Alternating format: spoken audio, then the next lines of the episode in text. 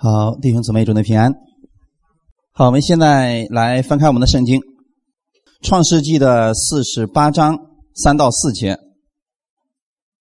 我们今天分享的题目叫“先学习领受恩典，再甘心给予”。《创世纪》四十八章三到四节的内容。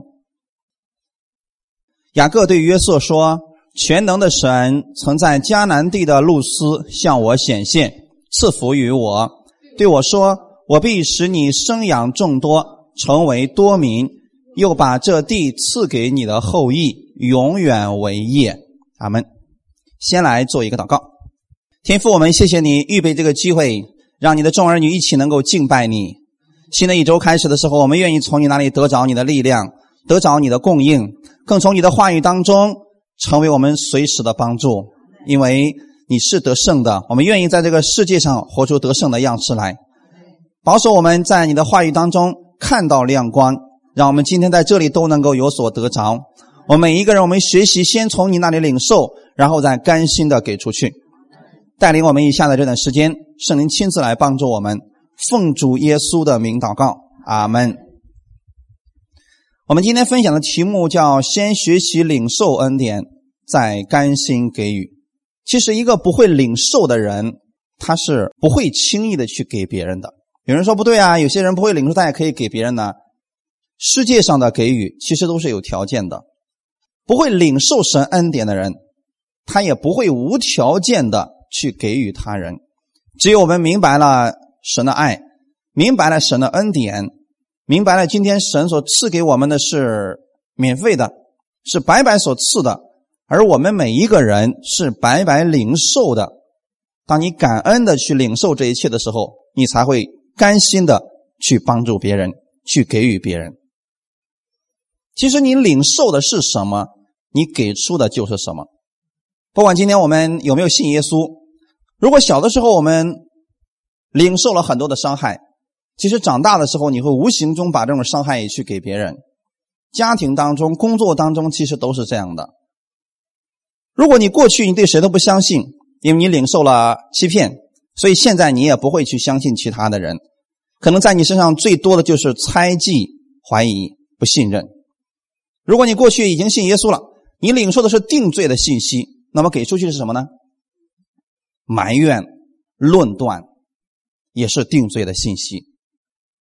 今天我们说我们在恩典之下，如果你真的领受了神的恩典，你知道你会给出去什么吗？你给出去的是无条件的爱，因为你知道了，你说的一切只不过是神白白赐给你的。你给别人的时候，你去帮助别人的时候，是无条件的帮助。什么叫无条件的？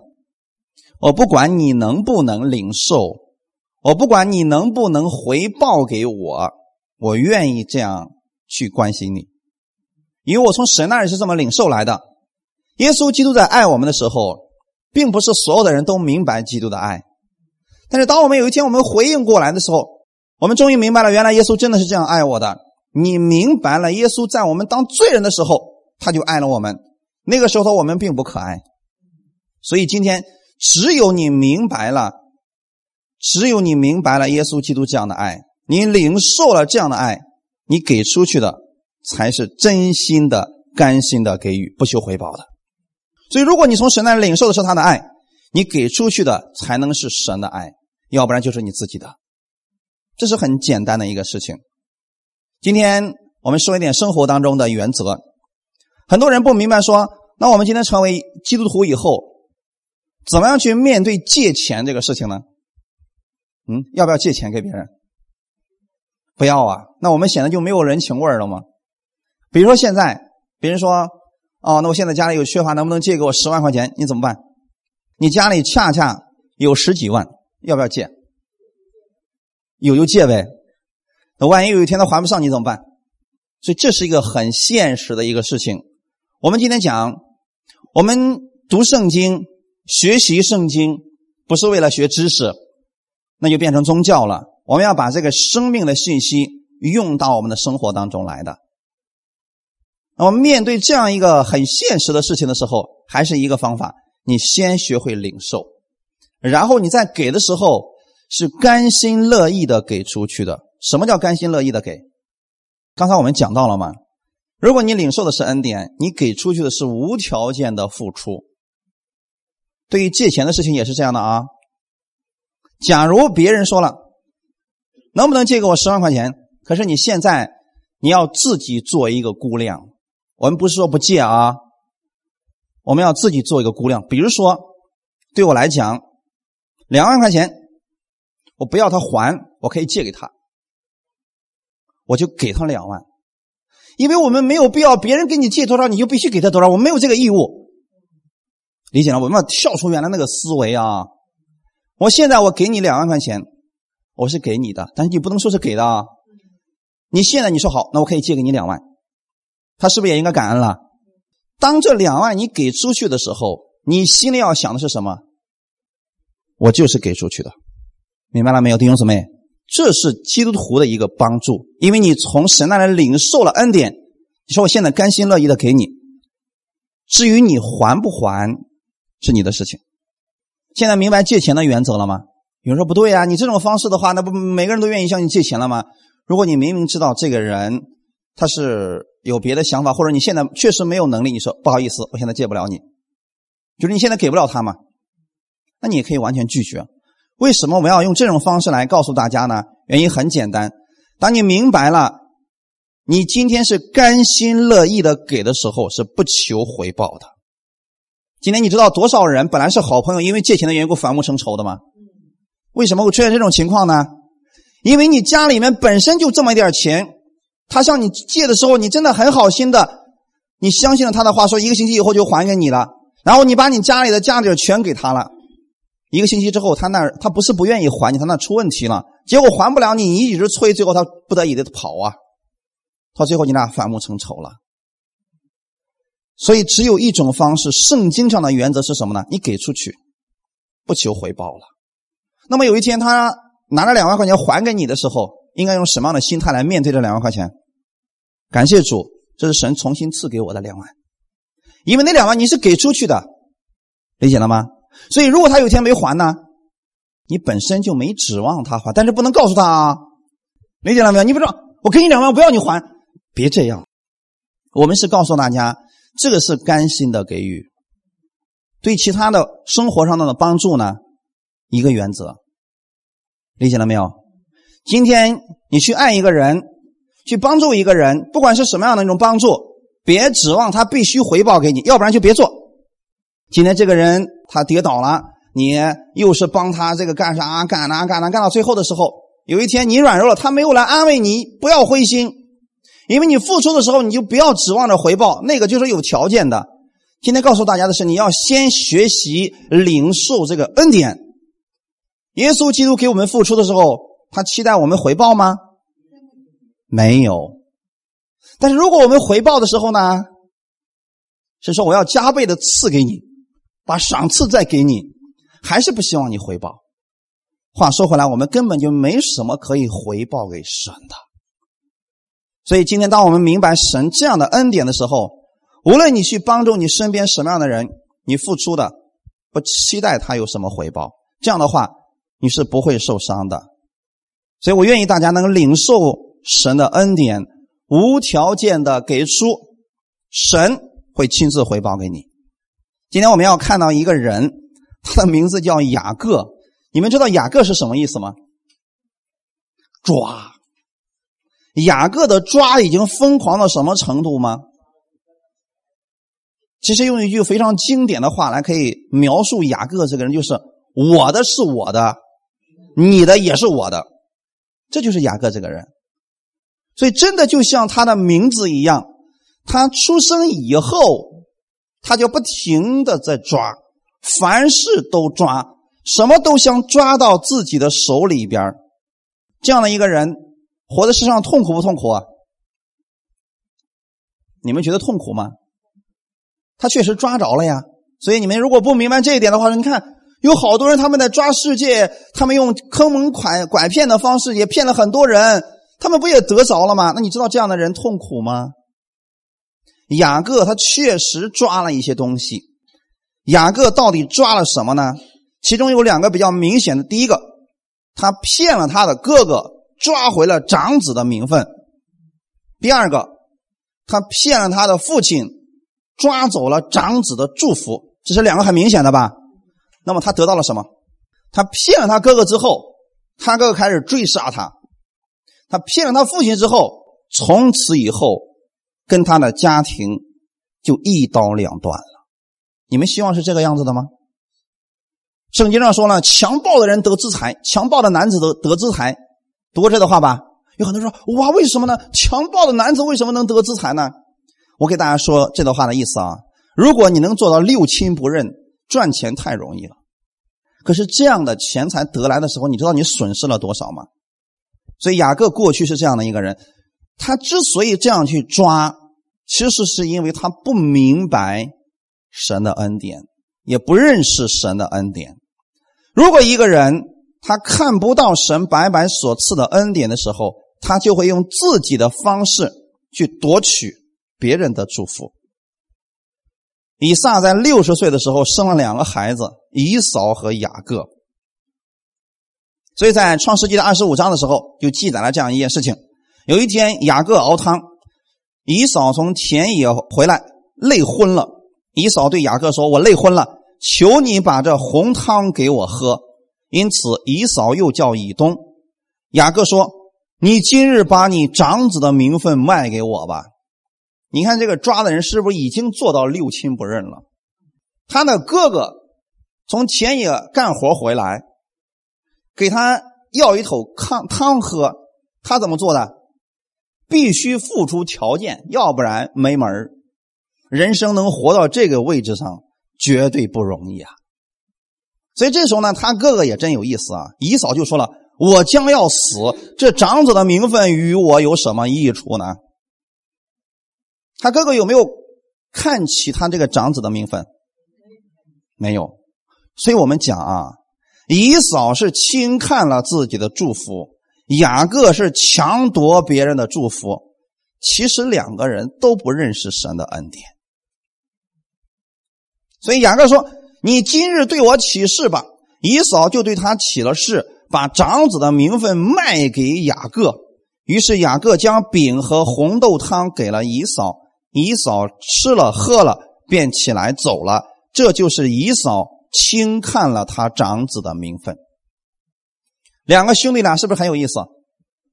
可能在雅各的心里边，他一直不服气，说：“凭什么我就比你晚出生那几分钟？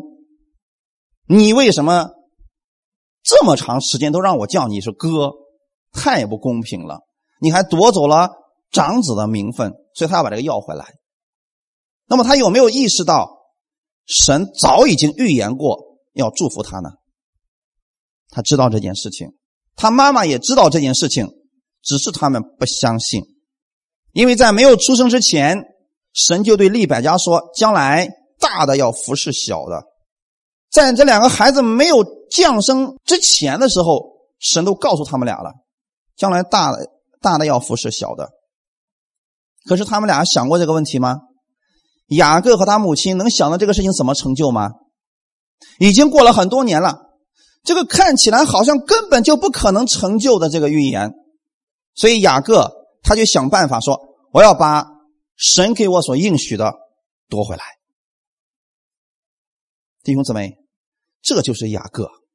所以雅各的一生实际上一直是很痛苦的一生。当他真的。骗取了他哥哥的祝福、长子的祝福的时候，以嫂发现了，开始要追杀他的时候，他跑了，跑哪里去了？跑到他舅舅家去了。那么他舅舅是什么样的人？是一个很慷慨的人吗？很仁慈的人吗？比他更狡猾，一下子骗了他二十年。所以圣经上说：“弯曲的人，你诡诈待他。”说我们心里到底是什么样子的，我们就会面临到那样的一群人。其实今天我们讲，基督徒有时候看他傻傻的。当你傻的时候，神不会让你遇见那一个狡诈的人。你干嘛非得活得那么那么痛苦、那么累呢？好，雅各是不是很聪明？太聪明了！你看他的他舅舅家干活呢，二十年当中，好，他舅舅说了，啊，这个带斑纹的啊，全全给你啊。好，这家伙就开始在用什么柳树枝啦，什么是不是用了？他聪明的很，结果到最后又怎么样？当时雅各在离开他舅舅家的时候说：“啊，如果不是我的神，你早都将我的一切都夺走了。”是不是说实话了？那个意思就是说，我不管你雅各怎么折腾，我就一条定律：你敢抢走我的，我就杀了你。如果你遇到这样的人，累不累？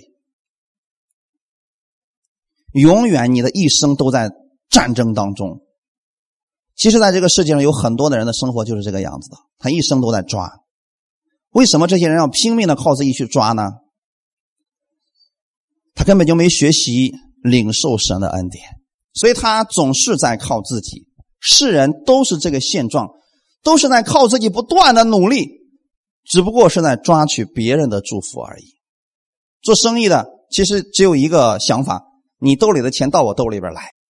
所以他们都是在想着这样一种方式获取别人的祝福而已。所以雅各其实一直到老年的时候，他才明白了这样一个事情。当他跟他舅舅真的二十年之后，他已经。非常厌烦那个生活了。有一天，终于跟他媳妇商量好，说：“我们逃离这个地方吧。”在逃离的过程中，是不是要面临到他以前的哥哥姨嫂？其实这个时候的雅各仍然没学会去领受神的恩典，依靠神的能力而生活。他不是一个甘心给予的人，你知道吗？所以当时雅各把队伍分成三队，前面那一队其实就是送死的。雅各的意思是什么？第一队先过河，过了河以后，如果一扫把那一队人都杀了，后面两队赶紧跑。如果前面两队都活着，第三队再上。你知道最后一队是谁吗？最后一个是他自己。那么前面那一批是谁？他的媳妇儿，他的孩子，是放在他的前面，全过去了。就在圣经当中提到说，在亚伯渡口的时候，前面的队伍全都过去了，就剩他一个人在河这边了。你都知道，真的雅各那时候他是甘心给的吗？他心里想啊，我这些家业，我这些妻子、孩子、产业，我费了老大的劲儿，我才有这么点产业呀！我二十年呐，辛辛苦苦干成啥样才留这么一点产业？你真的他觉得他是甘心给他？哥哥姨嫂的吗？他为什么给？怕死。所以当时他在见到他哥哥姨嫂的时候说：“说我主啊，这个是仆人给你，你说的多谦卑吧？是真的给吗？不是。然后姨嫂当时有点傻不拉几的啊。姨嫂说：我的都已经够了，你的归你吧。雅各心里不放心，说你今天不收下他礼物，我心里。忐忑不安呐，所以你收下吧，我求你收下吧。所以弟兄姊妹，你发现啊，如果有一天有一个人求着给你送礼物，一定要小心了。那么那个时候，当姨嫂说好吧，那我就收下吧，是不是他就放心了？也不放心，他没有跟他哥哥在一起住，他离他哥哥老远了，你知道吗？还是不放心。所以，当一个人不明白神的恩典的时候，他不知道去领受神的恩典。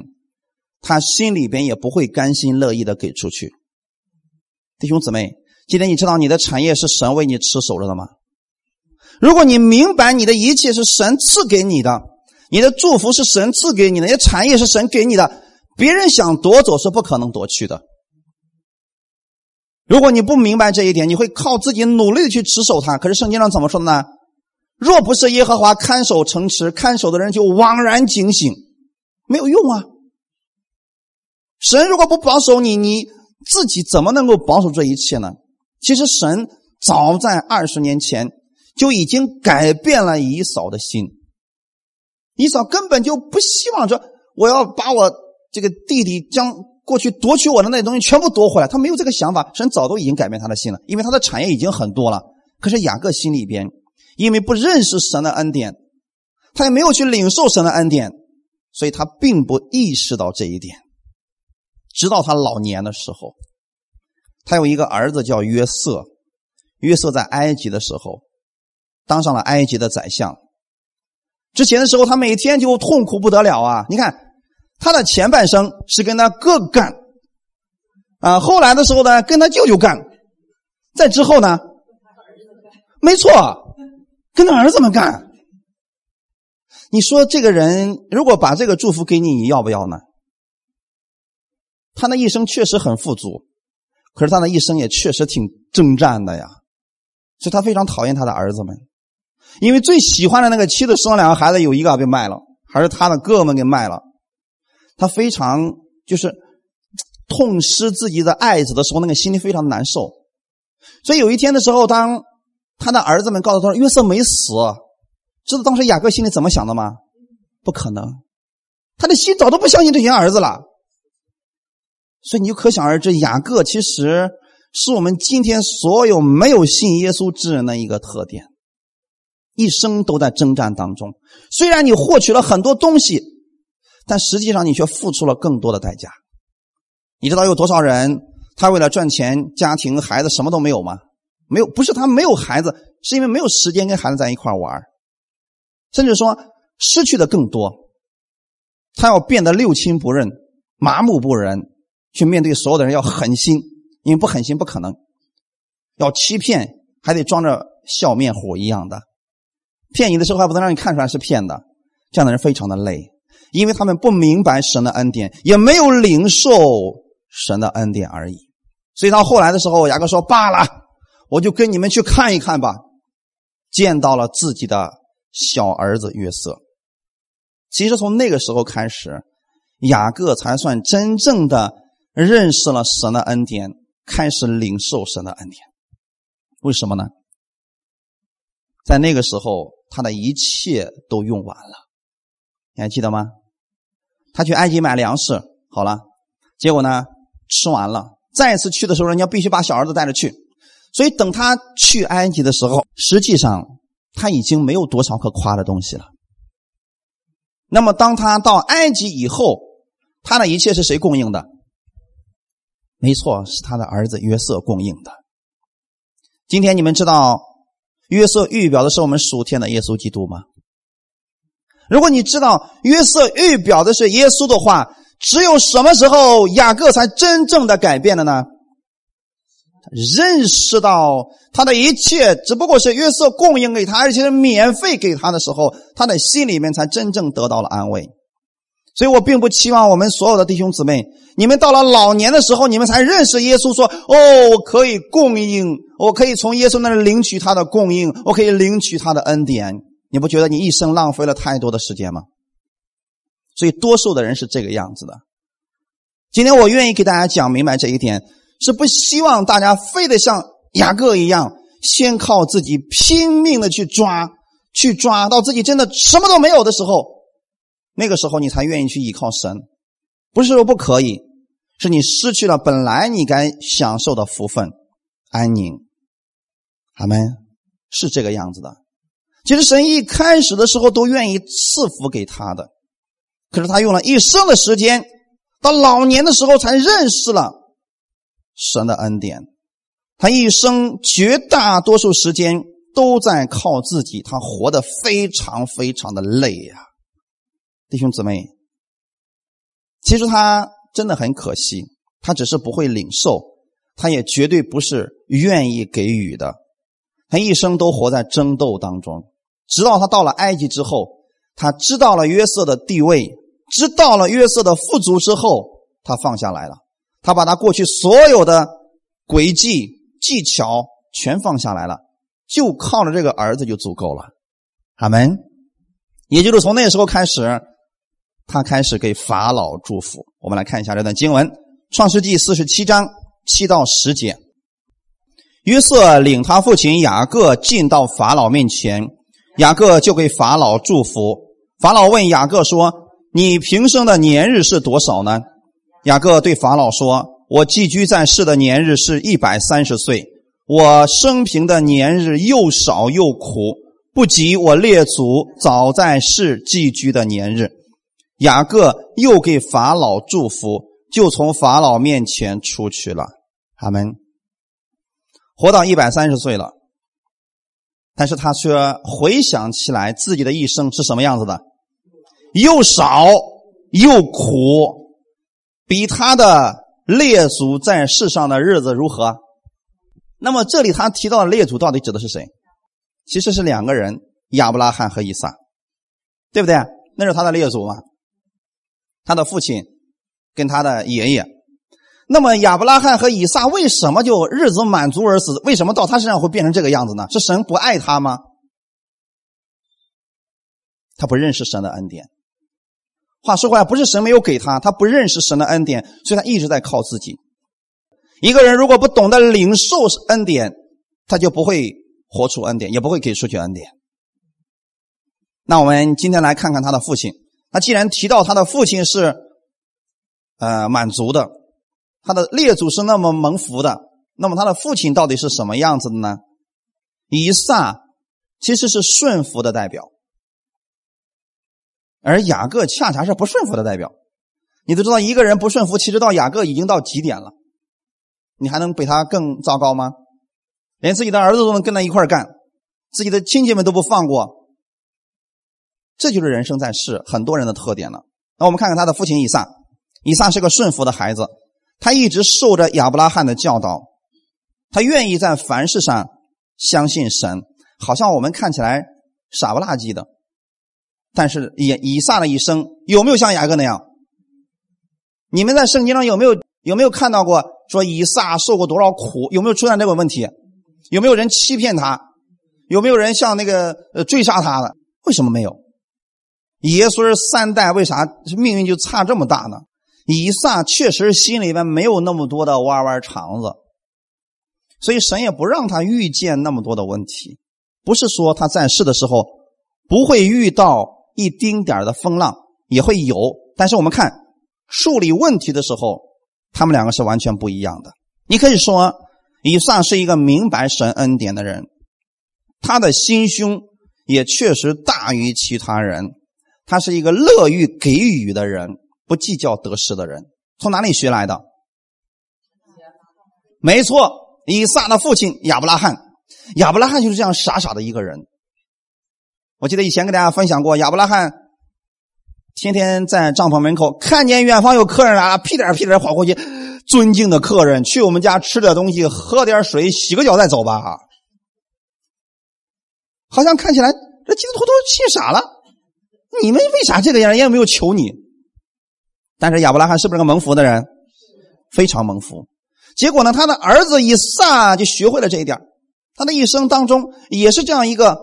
对待别人特别好的，呃，就好像我们所说的，做事情不经过大脑，呃，自己都明明赔了，他还乐呵乐呵的。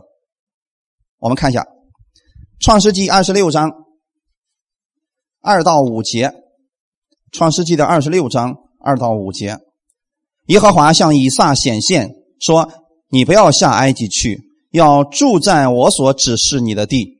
你寄居在这地，我必与你同在，赐福给你。”因为我要将这些地都赐给你和你的后裔，我必坚定我向你父亲亚伯拉罕所起的事，我要加增你的后裔，像天上的星那样多，又要将这些地都赐给你的后裔，并且地上万国必因你的后裔得福，都因亚伯拉罕听从我的话，遵守我的吩咐和我的命令、律例、法度。阿门。神对以撒所说的这些话，有没有对雅各讲过？讲过。什么时候讲呢？雅各骗了他哥哥长子的祝福之后，他知道他哥哥要杀他，离家出走了，拿个拐棍就出去了，是不是？有一天晚上的时候，在伯特利那个地方枕了一块石头睡着了，因为不知道是什么原因啊，反正出门的时候什么都没有带，就带了一根拐杖，然后我就枕着石头睡着了。那天晚上他做了一个梦，神就告诉他说。我要赐福给你，你往哪儿去？我给你吃的，给你喝的。当时雅各也听到这句话：“我是你祖宗亚伯拉罕的神，以撒的神。我今天要做你的神。”同样的祝福，只是人的反应是不是不一样？以撒完全相信了，亚伯拉罕也是完全相信的。但到了雅各的时候，他不信了。他说：“不，你得给我个承诺。”让我去了之后，我得吃得好，穿的暖，然后我还得平平安安的回来，然后我就以你为我的神。聪明不聪明？太聪明了。所以今天我们讲啊，你对人可以聪明的，对神别这么聪明了，你这样会害了自己的。对神你就相信就可以了。而以撒恰恰是这样一个完全相信顺服的一个代表。神说：“现在不是这个地方有饥荒吗？你不要离开这个地方，不要去埃及。虽然外邦地很好，你就在这个地方，我会赐福给你。我不但要赐福给你，我还要赐福给你的后裔。因为你父亲听了我的话，你现在能不能听我的话呢？”以撒说：“好，我相信你。”所以到了。十二节的时候，《创世纪》的二十六章十二节的时候，以撒在那地耕种，那一年有百倍的收成，耶和华赐福给他，他就昌大，日增月盛，成了大富户。吉拉尔的牧人与以撒的牧人争竞，说：“这水是我的。”二十节啊，以撒就跟那井起名叫埃瑟，因为他们和他相争。看到问题了没有？以撒是不是被神祝福了？越来越富足，最后呢，日增月盛，成了大富户。所以，我们弟兄姊妹，如果你愿意像以撒一样在世蒙福的话，千万别祷告说：“主啊，今天降下多少钱给我砸到我的家里边吧？”神的祝福法则是什么？你相信他，然后日增月盛，是不是你首要做事情？以撒是在那个地方耕种。说弟兄姊妹，新约的时候，神也告诉我们要留心去做正经事情。你做事情，神要透过你手中所做的事情祝福给你，让你的一切都翻转过来。哈利路亚。好，当以撒富足以后，真的是神赐福给他的吗？是，他也如此相信。所以以撒一直认为，今天我在这个地方能够富足，是神赐福给我。所以圣经上也写了吗？耶和华赐福给他。那么到雅各的时候，你还记得吗？雅各当时有很多的牛羊的时候，他是怎么对他舅舅说的？我在旷野里边，我受尽了寒暑，我受尽了各种危险，我才得到这些产业。你要把它夺走吗？是谁的功劳？他觉得是自己的努力啊！我花了多少劲儿？你说我我让让狼给叼去的，我没有给你赔上吗？我都给你赔上了呀。所以在雅各的心里边，他从来不觉得是神赐福给他，是神在保守他，他一直觉得是自己的努力。但是以撒呢，他一直认为我今天所有的一切是神赐福给我的。他先学会了领受，然后以撒的生命跟雅各是完全不同的。雅各在给出去的时候都要算计一下。嗯，我能挽回我多少损失？他会不会杀了我？估计三波下去就能平平息他的愤怒了。可是呢，以撒根本就不要这样做。他心想：今天你不是跟我争闹吗？好，我们看这个问题出在什么地方呢？基拉尔的牧人和以撒的牧人开始争争水喝。在那个年代，其实打一口井是不容易的，没有先进的工具，要花很多的钱，很多的人力。因为你挖下去，你不一定能够出水呀，所以他们挖一口井没有水，人钱全浪费了。好了，以撒挖了一口井，出水了。这个时候呢，基拉尔的牧人说了：“这口井是我的，你怎么办？”你们再想一下，如果是雅各，他会怎么做？兄弟们上，干不过也得跟我干。啊！我辛辛苦苦挖了一口井，你说是你的，那就是你的了。我想今天如果没有信主的，都会这么来处理这个问题。我辛辛苦苦挖的，我花了多少钱？我花了多少天？他把它挖出来出水了，你现在说是你的了。可是以撒怎么做的？以撒没有跟他争论。当那些人说这个井是我的，以撒说好，给你了。我们觉得以撒傻不傻？太傻了，太傻了，你知道吗？关键这还不是发生了一次。他把这个井给人家了，好，又换了一个地儿，又挖了一口井，又出水了吧？人家跟我说这个井也是我的，以撒怎么做的？啊，先，给你了。结果以撒又挖了第三口井，那些人不再争了。他给那个井的名字起名字叫宽阔，知道为什么起名叫宽阔吗？因为他的心是宽阔的。以撒知道说，神赐给我的这一切都是神的恩典。你们不是想要吗？我可以给你，但你永远夺不走神要赐福给我的恩典，你永远夺不走神所赐给我的祝福。就算我今天花了钱，花了人，但是我知道，我到一个地方，我会再一次去挖一口井，神还会赐福给我。他心里边已经宽阔到这种地步了。以撒并不是恨这些人啊，他是真心说：“好，你们不是抢，我也不懒得跟你们去争论什么了，给你们了。”以撒的心里边是宽阔的，所以才不与他们相争。阿门。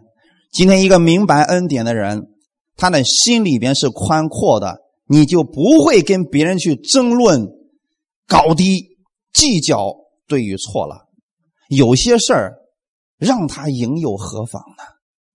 六十巷的故事，两家因为三尺的地方开始闹起来了，结果有一个人修书到他京城的亲戚说了：“你赶紧派人把这家给灭了吧。”当时那个亲戚修了一会书，给他写了一封一封信回去啊，说千里修书只为强，让他三尺又何妨？如今长城亦犹在，只是不见秦始皇。三尺地，你就至于千里迢迢给我写封信，让我去收拾他？你让他三尺又怎么样呢？秦始皇搞了那么大的长城，他现在在哪儿呢？心是不是宽阔的？所以最后这家人说好。我不跟你争了，我让你三尺。那边说我也让你三尺，结果出来那个六尺六尺项。如果我们今天明白了神的恩典，你愿意做让步的时候，其实你不是吃亏了，你是得着了。神不会让你吃亏的。以撒是不是退让了？好，你不是要我给你，我再给你，再给你三次之后，他们不在了。但是后面发生什么事你们知道吗？基拉尔的王屁颠屁颠的跑到以撒面前说了：“我知道。”是你的神在赐福给你，求你不要过来杀害我。他开始害怕了。我跟你今天立约行不行？你的人不能杀我的人，我的人也不侵犯你，我们两个立一个约定。以撒只不过做了让步的事情，为什么他们能看到以撒这么大的能量呢？因为他背后的那个神的能力，这群人看见了。阿门。所以弟兄姊妹要让别人看到你后边的那个神的能力。如果一出问题，你跟别人嘎嘎嘎，别说哎呀，你就这点德行吧，从你身上看不到神的恩典，所以一个不明白神的恩典，或者说不会正确去领受神恩典的人，他不会轻易的让步，也不会轻易的给出去。以撒是不是给出去的这个井啊？他给出去了，所以以撒心里其实明白，神要给我的祝福，你们是抢不走的，所以不跟他们争论，最后选择给他们。而基拉尔的这些人，他们之所以去抢夺，原因是什么？他自己不知道打过多少井都没有水，明白了吗？他们已经可怜到只能去抢夺别人的祝福了，已经可怜到这个地步了。所以以撒知道，好，那我给你了。所以我今天要告诉大家的是，你要先学习从神那里领受他的恩典，然后。甘心乐意的给出去，你给出去，神会给你更多的，就像以撒一样。最后，他神给他一个宽阔的地方，而且呢，让那些人主动来找他和好。这就是恩典的力量。阿门。看一段经文，《路加福音》的第十章三十八节到四十二节，《新约圣经》路加福音第十章三十八节到四十二节。他们走路的时候。耶稣进了一个村庄，有一个女人名叫马大，接他到自己家里。还有一个妹子名叫玛利亚，在耶稣脚前坐着听他的道。马大伺候的事多，心里忙乱，就近前来说：“主啊，我的妹子留下我一个人伺候，你不在意吗？请吩咐她来帮助我。”耶稣回答说：“马大，马大，你为许多的事思虑烦扰，但是不可少的只有一件。”玛利亚已经选择那上好的福分，是不能夺去的。阿门。马大和玛利亚两个人是不是都在做服饰？但是今天我想告诉大家的是，其实马大他并不认识神的恩典，他没有从神那里领受恩典，再去做服侍。马大的服侍是不是好的？他的心是不是好的？没错。你说家里来了客人，如果大家都坐那儿的话，没有一个人去厨房也不行啊。马大看到了这一点，所以他去厨房的事情本身并不错。耶稣也没有指责说马大谁让你跑到厨房去的，这就把他给伤了。耶稣并没有指责马大你不该去厨房。耶稣只是说：“马大，马大，你为许多的事思虑烦扰。”所以，耶稣只是说出了马大心里边你不该有这些思虑的事情。当一个人去服侍，当他埋怨的时候，原因是什么？为什么一个人去服侍还会埋怨呢？委屈了。啊！你们都坐那儿的地方，让我一个人在厨房里忙活了吗？是不是委屈了？他一比较，心里就不平衡了。那么你们想，当他觉得委屈的时候，现在他是不是甘心乐意的？不甘心啦，这就不甘心了，弟兄姊妹。但是我想告诉大家，你知道，今天我们在这里坐着，厨房里面忙活的，跟我们得的赏赐是不是一样的呢？是一样的。只是马大不明白这一点而已，所以马大并没有领受神的恩典，所以他给出去的只不过是自己的眼光所看到的那一切。今天我们也是一样的啊，不管你在教会当中做什么样的服饰，如果你不是领受神的能力，用他的爱去服侍的话，你就会埋怨，你会觉得不公平。凭什么我付出这么多，我这个我对这个教会做了这么多的贡献，你们都做了什么了？你比较，你就会出现埋怨。但如果你明白了神的恩典，你领受了神的恩典，你说虽然我今天所做的这一切没有人能看见，但我知道我是坐在神的面前，你是甘心乐意的，任何时候你都是高兴的。家里边是不是服侍呢？我一直在讲，我们的姊妹们在家里带孩子、做饭，是不是一种服侍？这种服侍。很少有人能看得见，有时候确实没有什么果效。但是姊妹们，你们一定记得，这样的服饰也是被神看重的。虽然你家那个丈夫在外面上战场拼杀，确实很辉煌，在人面前有面子，到家里边有里子，可是你得的祝福跟他是一样的。我们只不过站在不同的位置上在做服饰而已。如果你说，为什么我一个人在家里面忙前忙后，没有一个人能看见？你是为人在做的时候，不是甘心乐意的给出，你就会产生埋怨，就会产生苦读。所以，我们今天要学习从神那里领受恩典，然后再甘心乐意的给出去。马大没有明白这一点，所以马大他可能服侍了一段之后，心里边就难受了，他就出来，其实指责耶稣以及玛利亚，指责他的妹妹玛利亚。说：“主啊，我的妹子留下我一个人伺候，你看见没有？你这个时候你觉得马大的伺候心里面是不是又有怨气了？证明确实不是甘心乐意的给的。如果他明白了，玛利亚在听耶稣讲道，我在后面给他们做食物。虽然耶稣供应的是属天的粮食，但我供应的是属肉体的粮食，我们俩做的是一样的事儿。”会不会埋怨了？他为什么会埋怨了呢？他说：“我做的事跟耶稣是一样的呀，我还要供应给耶稣吃的呢。”他就知道他做的这个事情有多么重要了，所以再苦再累，他就觉得是不是事儿，总得有人做这些事儿吧。可是因为马大没有领受神的恩典，没有领受神的爱，或者换句话来讲，他并没有被耶稣服侍，所以他的服侍是出自自己的。我愿意大家。你们先领受耶稣的服侍，先领受耶稣的恩典，再甘心乐意的给出去。耶稣给你的是免费的，不求你回报的。所以我也愿意大家，不管你去服侍别人，去给予别人，要把恩典给他们，就是不求回报的去帮助他们，去关心他们。阿门。你不求回报的时候，神就自然要回报给你了。所以当时的玛利亚呢，他只是坐在耶稣的脚前，领受耶稣的服侍而已。就像今天的你们一样，坐下来听到，其实是一件非常重要的事情。如果你整个人都坐不下来，你的服饰一定是浮躁的，哎，一定是充满各种问题的。就像雅各一样，这个人肯定坐不下来，天天想着怎么算计别人。但今天的你，先安息在耶稣的脚前，去听他的道。我们可以像以撒那样活着，也可以选择像雅各那样活着。两种方式你都可以选择。但以撒是一个完全相信神恩典的人，相信神供应的人，所以。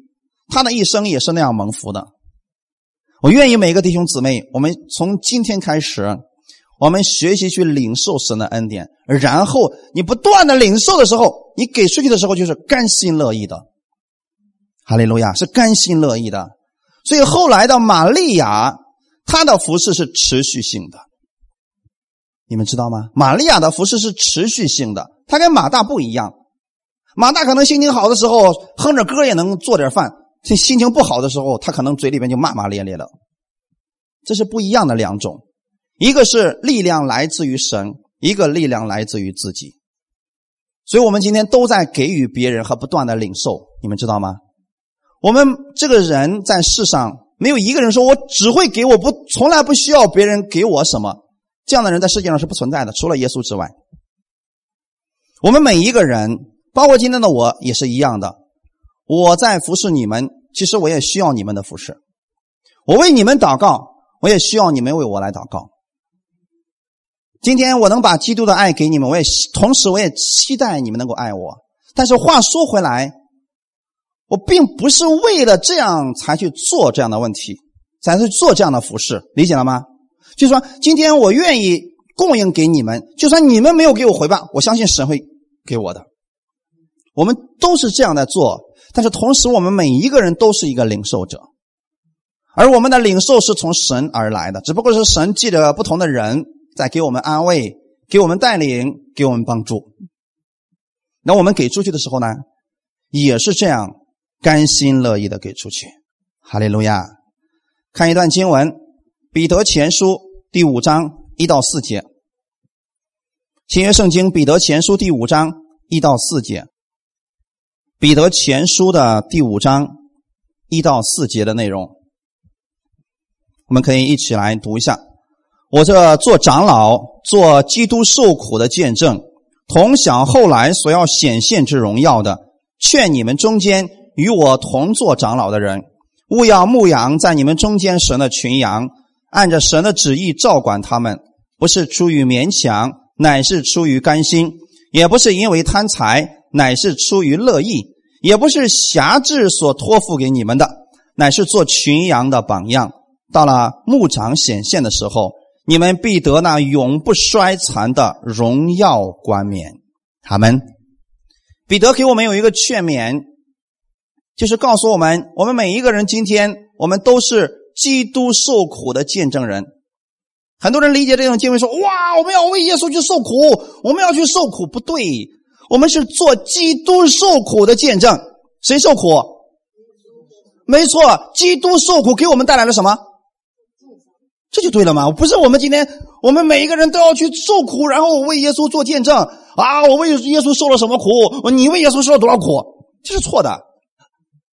多少律法下的经文就这么个解释开来着吗？说哎呀，我过去为耶稣受了多少苦？我受过多少鞭打？怎么样怎么样怎么样怎么怎么？人家说的是。我这做长老、做基督受苦的见证，是每一个人都在做着基督受苦的见证。阿门。耶稣基督为我们受了什么苦？因他受的鞭伤，我们得医治；因他受的刑罚，我们得平安。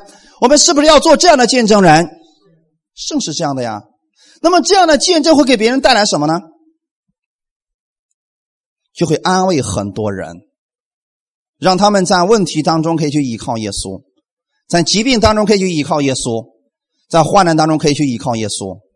当我们这样去做见证人的时候，我们就同享后来所要显现之荣耀，是不是跟耶稣基督一样得享荣耀了？没错，我们今天做耶稣基督受苦的见证人，同时我们将来要得像耶稣一样的荣耀。然后呢，这后面说了，劝你们中间与我同做长老的人，勿要牧养在你们中间神的群羊，按着神的旨意去照管他们。那就是把耶稣给我们成就了什么，要告诉给这群羊群，而且去照管他们的时候，不是出于勉强，乃是出于甘心。这就是服侍。一个人，你领受了神的恩典，你才能甘心乐意的去服侍。其实，是不是有条件的？大家是不是一下就能明白过来？其实，心与心之间，它是能够感受得到的。我们今天讲是灵与灵之间的感受。今天我们是不是真心帮助他？他一下就能看出来的，因为我们都里边都有圣灵的人，所以不是出于勉强，乃是出于甘心。也不是因为贪财，乃是出于乐意。神希望今天我们每一个人的服饰都是甘心乐意的。这个不仅仅在你的教会当中，也在你的家庭当中，在你的工作当中都是甘心乐意的。因为你首先得明白，今天你是领受神恩典的人。耶稣基督把这一切的祝福给你的目的是什么？让你给出去。耶稣基督赐给你财富的目的是什么？让你给出去。理解了吗？今天耶稣基督为什么让你明白他这么多的恩典，让你把恩典也给出去？所以，既然耶稣让我们得着生命、得着祝福、得着这些财富，并没有收费，所以希望你们也明白，把这些给出去的时候，甘心乐意的给出去。然后后面就说了嘛，到了牧长显现的时候，是不是耶稣基督再来的时候，审判之日到来的时候，你们必得那。永不衰残的荣耀冠冕，阿门。我们的服饰是为了这个永不朽坏的荣耀冠冕。如果今天我帮助你，你回报给我了，这就结束了，明白了吗？你已经得了你该得的赏赐了。如果你给出去，别人并没有回报你，恭喜你，神要给你永久的赏赐。所以弟兄姊妹，我们要做这样的服饰啊，就是我们给出去的，别人根本就没办法还你。要做这样的事情，不是说今天我请你吃一顿饭，下午你再请我一顿，完了结束了。这样的服饰不算什么的。所以甘心乐意给的是，所以神就告诉我们说：，你看那个那个穷人，你给他的时候，他没有办法偿还你，所以神天父要亲自来偿还给你的。你觉得神给你的时候是按照你给出一块钱，神给你一块吗？不是。神要像赐福给亚伯拉罕一样、以撒一样、雅各一样，这样来赐福给你。所以神给你的祝福是不单是给你，也包括你的后裔在内。哈利路亚！所以愿意我们每一个弟兄姊妹，我们先学习领受。前段时间有一个人问我说：“哎呀，这个任教师，你说我这个儿子怎么办呢？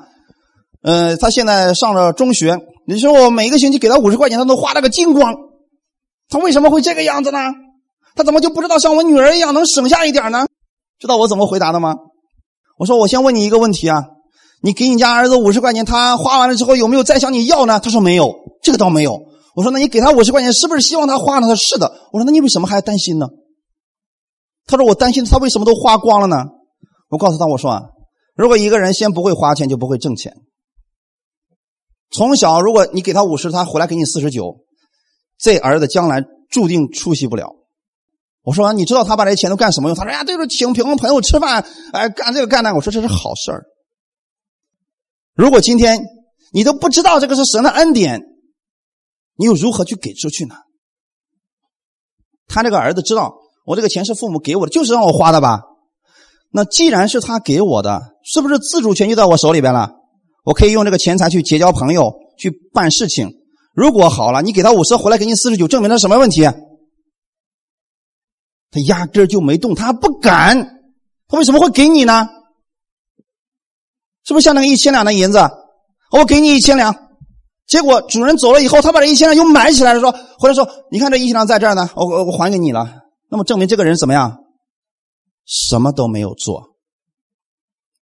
神今天。给我们恩典，不是希望，不是希望有一天主啊，你看你给我的恩典，我都在这个地方，我再还给你。神不要这样的，神希望你把他的恩典给出去。哈利路亚。所以我们先学会领受别人的帮助，好吗？当别人帮助你的时候，你先学会领受别人的帮助，这个确实是要是突破的啊！一开始的时候，别人要给我奉献的时候，我心里面其实是很尴尬的。我说呀，不要啊，不好意思啊，嗯，我我真的不好意思要啊。有一天，神开了我的眼，说：“你知道吗？你领受过来，这是人家在神面前的奉献。你领受过来之后，你要去帮助更多的人，你要去做更多的事情。那个时候我就明白了，一个先接受别人帮助的人，才会真心的去帮助其他的人。所以，当别人帮助我，我也乐意接受别人的帮助，同时我也去帮助更多的人。我愿意我们这间教会，我们所有的人是这个样子的。”愿意所有听到的人，我们今天要明白这样一个事情：就像我们先接受神的恩典，然后我们把这个神的恩典给出去；我们先领受神的爱，然后把这个神的爱给出去，而不是你的。我们只是神的管道而已。哈利路亚！先学习领受神的恩典，然后再甘心的给予别人。好，一起来祷告。天父，我们感谢赞美你。谢谢你把这样的话语这样的赐给我们，让我们先学习成为一个领受你恩典的人。当我们真的知道了我们的一切是神你白白赐给我们的，无条件的爱我们的时候，我们明白了你这份爱，明白了你的恩典，我们才能够甘心乐意的给出去。主，我们愿意在这一周开始的时候先领受你的恩典。我们什么都不能，所以我们愿意领受你的力量。靠着你的力量去生活，去爱别人，去付出。主啊，不管我过去是什么样的，也许我像雅各一样，我不停的靠自己在抓，靠自己在换取的祝福。但今天我愿意把这一切都放下来，我愿意领受你的供应，像以撒一样，像亚伯拉罕一样，单单的来相信你。我知道你会加倍的赐福给我。当我领受你的恩典，我的眼睛看到你的恩典的时候，我会愿意给出去。我领受的是你的爱，我给出去的才是你的爱。主啊，让我今天也成为耶稣基督受苦的见证人，因为耶稣基督你受苦，今天使我们成为一个蒙受祝福的人。我愿意为更多的人去见证耶稣，以及耶稣在十字架上给我们所成就的。我也愿意今天我的侍奉不是在眼前的，不是讨人的欢喜，那像耶稣基督的仆人，甘心的侍奉，因为我知道我所服侍的这个人。我并不是在服侍他，而是在服侍主。我们所有所做的事情，主必会按照我们所行的赐给我们赏赐。所以主，我不愿意在人面前期待他们的回报，我愿意期待你的回报。把这样的信心加给我，把这样的力量加给我。感谢赞美主，让我靠着你的力量，在这一周当中活出神你的荣耀来。感谢赞美你，一切荣耀都归给你。奉主耶稣的名祷告。阿门，哈利路亚。好，我们今天讲到到此结束，神祝福大家。